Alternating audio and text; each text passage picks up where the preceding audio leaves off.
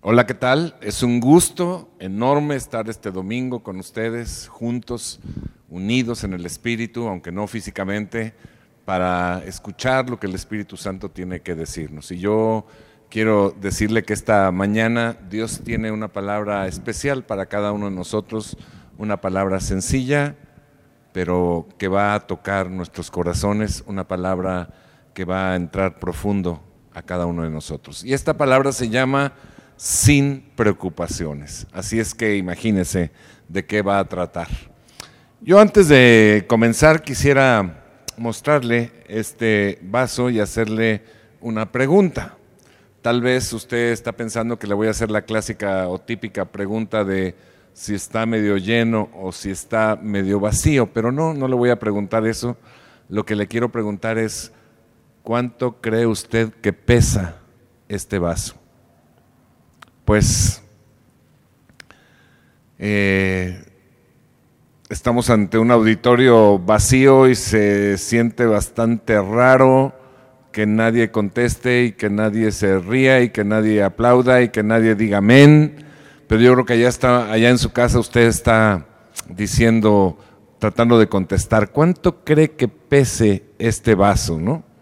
Probablemente sus respuestas anden entre 200, 300, 400 gramos. Pero déjeme decirle que no es tan importante el peso absoluto, el peso total de este vaso con el agua. ¿Sabe qué es lo importante de esto?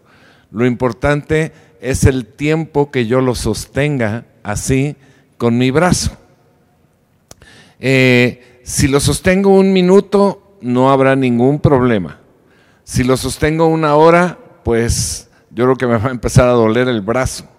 Si lo sostengo un día completo, mi brazo se va a entumecer y tal vez se va a paralizar. Y si lo sostengo una semana, seguramente mi brazo se va a atrofiar. Así que el, el peso del vaso no cambia. Lo que cambia realmente es cuánto tiempo lo sostengo. Y entre más tiempo lo sostenga, más pesado se vuelve para mí. Ya han pasado ahorita unos segundos y la verdad ya quiero soltarlo, ¿no? Cada vez que pasa más tiempo, el, el vaso parece pesar cada vez más. Y se hace difícil de soportar y cada vez tendrá mayores consecuencias negativas. Pero además, ¿qué sentido tiene sostener un vaso aquí, al frente. No tiene ningún sentido, no sirve absolutamente para nada. ¿Está usted de acuerdo? Entonces lo voy a poner aquí porque ya me cansé. Pero las preocupaciones son como el vaso con agua, fíjese usted. Si piensas en ellas un rato, no pasa nada. Si piensas en ella una hora, empieza a doler. Si piensas en ellas todo el día, entonces vas a acabar sintiéndote tal vez paralizado. Pero si piensas en ellas más tiempo, por días o semanas, vas a acabar atrofiado. Así que mi hermano, preocuparse no tiene ningún sentido. Es como el vaso de agua, como para qué. No tiene ningún propósito. ¿O podría usted decirme algún beneficio concreto, real de preocuparse? Pues no hay ninguno, al contrario, lo único que producen es estrés, enojo, problemas emocionales, problemas físicos. Ahora, dejar de preocuparse no es sinónimo de indolencia, no es sinónimo de flojera, no es sinónimo de no hacer nada, no es sinónimo de ignorar o de huir de la realidad, nada de eso. No estoy hablando de eso. Dejar de preocuparse es cambiar el enfoque de las cosas reales que están sucediendo, como la actual crisis que estamos viviendo de salud, de trabajo, de economía. Pero déjeme definirle lo que es la preocupación para los cristianos. Preocupación es poner más atención en los recursos propios o en las circunstancias que confianza en lo que Dios dice y promete. Esa es una preocupación. O sea, eh, la preocupación es una manifestación de falta de fe. Y déjeme decirle que todo lo que no proviene de fe es pecado. Romanos capítulo 14, versículo 23 dice, todo lo que no procede de fe es pecado. Así que preocuparse de esta manera, preocuparse por las cosas, mi hermano, para nosotros los creyentes es pecado, es ir en contra de lo que Dios dice, de lo que Dios es, de lo que Dios promete. No tiene sentido preocuparse. Llegó un tipo con el doctor y le dijo, doctor, estoy muy preocupado porque tengo dos semanas sin comer y sin dormir. ¿Qué tengo? Y le dice el doctor, pues seguro tiene hambre y sueño, ¿no? No tiene sentido preocuparse, hay que poner soluciones. La buena noticia es que los hijos de Dios podemos vivir libres de preocupación. ¿Le interesa? Yo no oigo a nadie, pero me imagino que en su casa todo el mundo gritó, sí, o claro, Simón, Clarín Corneta, o como digan ahí en su zona. Acompáñeme a ver dos palabras que están en la Biblia y que son muy, muy, muy conocidas. La primera está en Mateo capítulo 19, versículo 26, y dice, para Dios todo es posible. La segunda está en Marcos 9:23 y dice, para el que cree, todo es posible. Así que la fórmula es súper fácil. Hasta yo la entendí. Todo es posible para Dios. Luego entonces, todo es posible para el que cree que todo es posible para Dios. ¿Me capta? Todo es posible para Dios. Luego entonces, todo es posible para el que cree que todo es posible para Dios. Ahora bien, está súper fácil entenderlo, pero ¿por qué no lo creemos? ¿Por qué nos gana la preocupación un día sí y el otro también? Le voy a decir porque Dice la palabra en 2 Corintios 2.11, dice que Satanás tiene artimañas, que se aprovecha de nosotros con artimañas. ¿Cuáles serán las artimañas de Satanás? Digo, y qué bueno que tenemos a quien echarle la culpa, ¿no?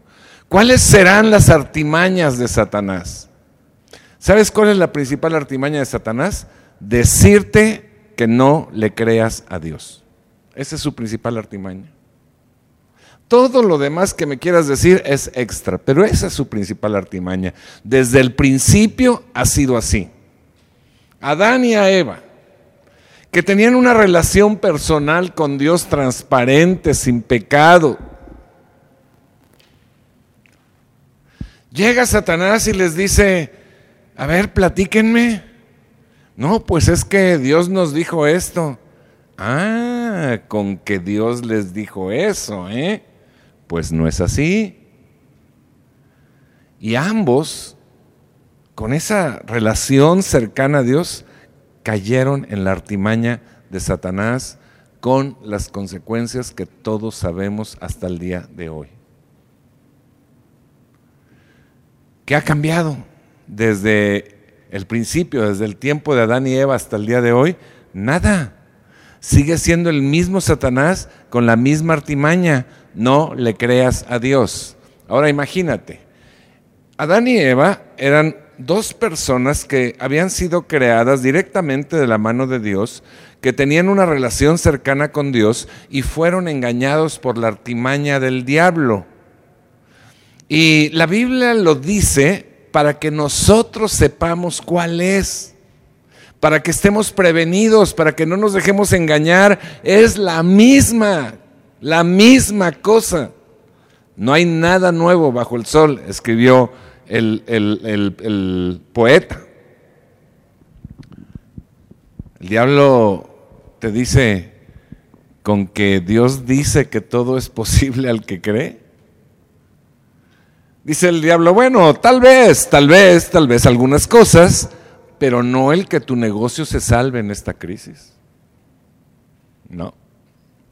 Tal vez, tal vez algunas cosas, pero mira, tú mujer que no tienes marido, no creo que, que vayas a ser provista para esta temporada.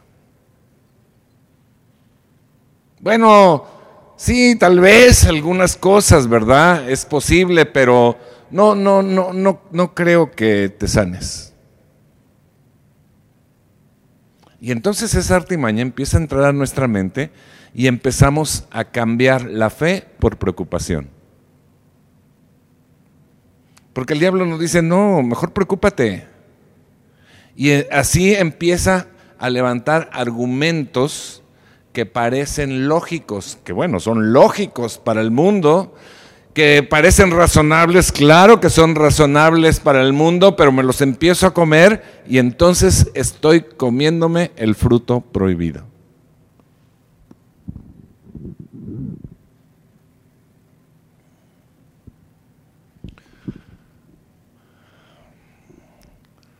La cultura del mundo nos enseña desde niños a preocuparnos por todo. Desde niños. Que si se va a caer del árbol, que si lo van a atropellar, que si te van a saltar, que si todo, todo es preocupación, cualquier circunstancia es preocupación. El otro día me dijo una hermanita, ay pastor, estoy muy preocupada por usted porque ya está viejo, lo veo solo, lo veo muy cansado, Nada más faltaba que me dijera flaco, ojeroso y sin ilusiones. Me le quedé viendo y en amor, de verdad, en todo amor, le di dos cachetadas guajoloteras y le bajé ocho puntos. Oiga, ¿por qué? ¿Por qué si yo no me preocupo? ¿No?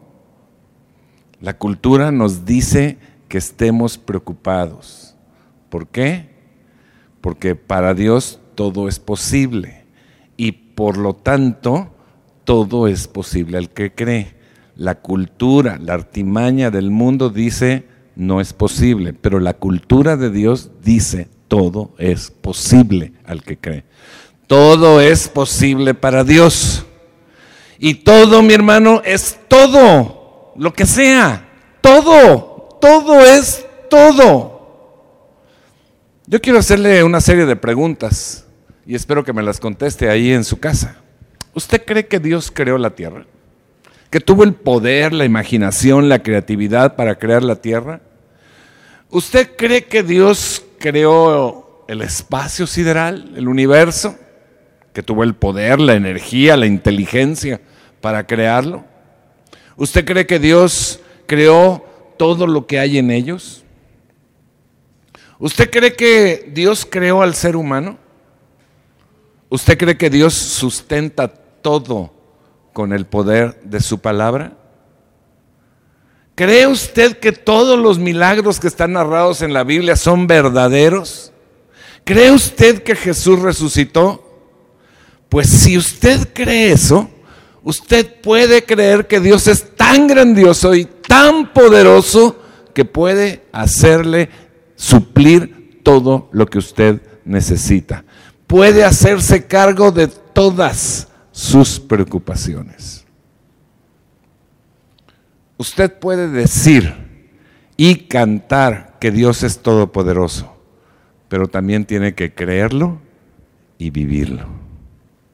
Filipenses capítulo 4, versículo 19 dice, así que mi Dios suplirá, proveerá todo lo que necesiten conforme a las gloriosas riquezas que tiene en Cristo Jesús. ¿De cuánto nos proveerá? ¿De todo menos comida? ¿De todo menos trabajo? ¿De todo menos salud? ¿De todo menos dinero? No, no dice eso. Dice de todo. Y todo es todo y es de acuerdo a las, a las riquezas de Dios, no es de acuerdo a las circunstancias, ni a la economía del mundo, ni a la economía de México, es de acuerdo a las riquezas de Dios. Así que mis hermanos, necesitamos comenzar o seguir el proceso de dejar de preocuparnos y empezar a confiar en Dios o seguir confiando en Dios. No importan las circunstancias, importa quién es Dios. Importa quiénes somos en Él. La pregunta ahora es, ok, ¿cómo puedo recibir de Dios? Pues orando, orando, orando, orando, orando sin descanso hasta que lo reciba.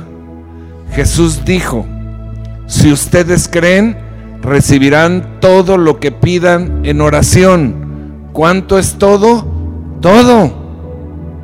Ya, ya, ya se cansó Dios de decir todo, todo, todo, todo es todo. Yo creo que a veces nuestro eslogan es, ¿para qué orar si puedo preocuparme? Pero el eslogan es al revés. ¿Para qué puedo, para qué me preocupo si puedo orar creyendo? Y todo lo recibiré porque Dios lo dice. Amén. Ahora ya lo sabe. Ya suelte el vaso. Suelte la preocupación. Cierro con este mandato de Jesús. Jesús dijo, por eso les digo, no se preocupen por su vida, que comerán o beberán, ni por su cuerpo, cómo se vestirán. ¿No tiene la vida más valor que la comida y el cuerpo más que la ropa? Fíjense en las aves del cielo. No siembran, ni cosechan, ni almacenan en graneros. Sin embargo, el Padre Celestial las alimenta. ¿No valen ustedes mucho más que ellas? Yo pregunto, ¿no valemos más que las aves? Quiero hacerle una atenta invitación a que ponga en práctica, soltar el vaso, dejar de preocuparse y empezar a orar y confiar en que Dios va a suplir. Claro que al principio nos va a costar trabajo romper con nuestros paradigmas de preocupación, pero conforme lo vayamos haciendo, va a resultarnos más natural y natural y natural y natural. También quiero hacerle un llamado si usted está viendo por primera vez un mensaje de este tipo, decirle que llegamos a la posición de que Dios nos responda por todo gracias a Jesucristo que murió por nosotros. Y como creemos en Él, nos dio la oportunidad de ser hijos de Dios y entonces poder recibir todo de nuestro Padre Celestial. Usted puede convertirse en hijo de Dios. Dígale, Jesús, yo creo que tú eres Dios. Me arrepiento de haberte ignorado y te recibo en mi corazón como mi Salvador. Si usted lo hace, mándenos un mensaje y le vamos a mandar gratis un librito con las primeras enseñanzas de la vida cristiana para que usted lo aprenda. Y también quiero hacer quiero hacer algo especial. Eh, pues yo no canto nada, pero quiero cantar. No quiero cantar para para lucir la voz, ¿no? Una vez un pastor en una reunión de pastores dijo, voy a cantar para la gloria de Dios y cantaba horrible. Y entonces yo en mal plan le dije, mejor, mejor predique, hermano, haga otra cosa, porque eso no le da gloria a Dios. Este, yo quiero cantar solamente para animarle a usted a que empiece a declarar esto que voy a decir. Voy a hacerlo un poquito y después ya voy a ceder a los que verdaderamente saben. Y también lo voy a hacer para subirle el rating a las muchachas apoyarles, ¿verdad?, en el, área de la música.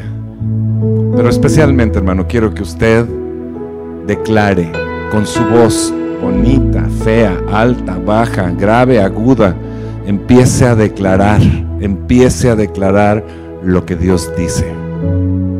Bueno, voy a tratar de hacerlo con la ayuda del pastor Moisés y decirle estas palabras para que usted las repita y las comparta. feliz cantando alegre Yo vivo siempre así. Si Él cuida de las aves, cuidará también de mí. Si Él cuida de las aves,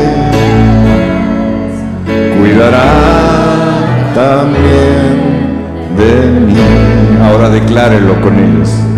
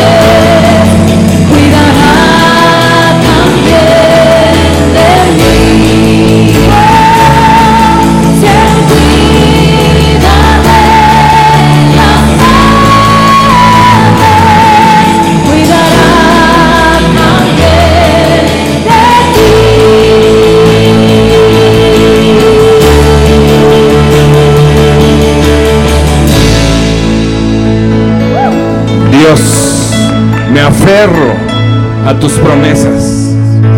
En medio de esta tempestad y aun cuando pareciera no haber salida, sé que tú estás en control y proveerás para todos tus hijos, porque para ti nada es imposible. Gracias por ser nuestro Dios, el Dios de lo imposible. Y que en este tiempo podamos dar testimonio de lo que tú haces con tu pueblo, para que muchos te conozcan y vengan a tus pies. Te amamos Dios, te adoramos Dios, te exaltamos Dios, porque solamente tú nos haces vivir felices, confiados en gozo y en paz en medio de cualquier tormenta. Te damos gracias Señor, te bendecimos. Y a usted, que Dios le bendiga. Y declaremos y vivamos así, feliz, cantando alegres.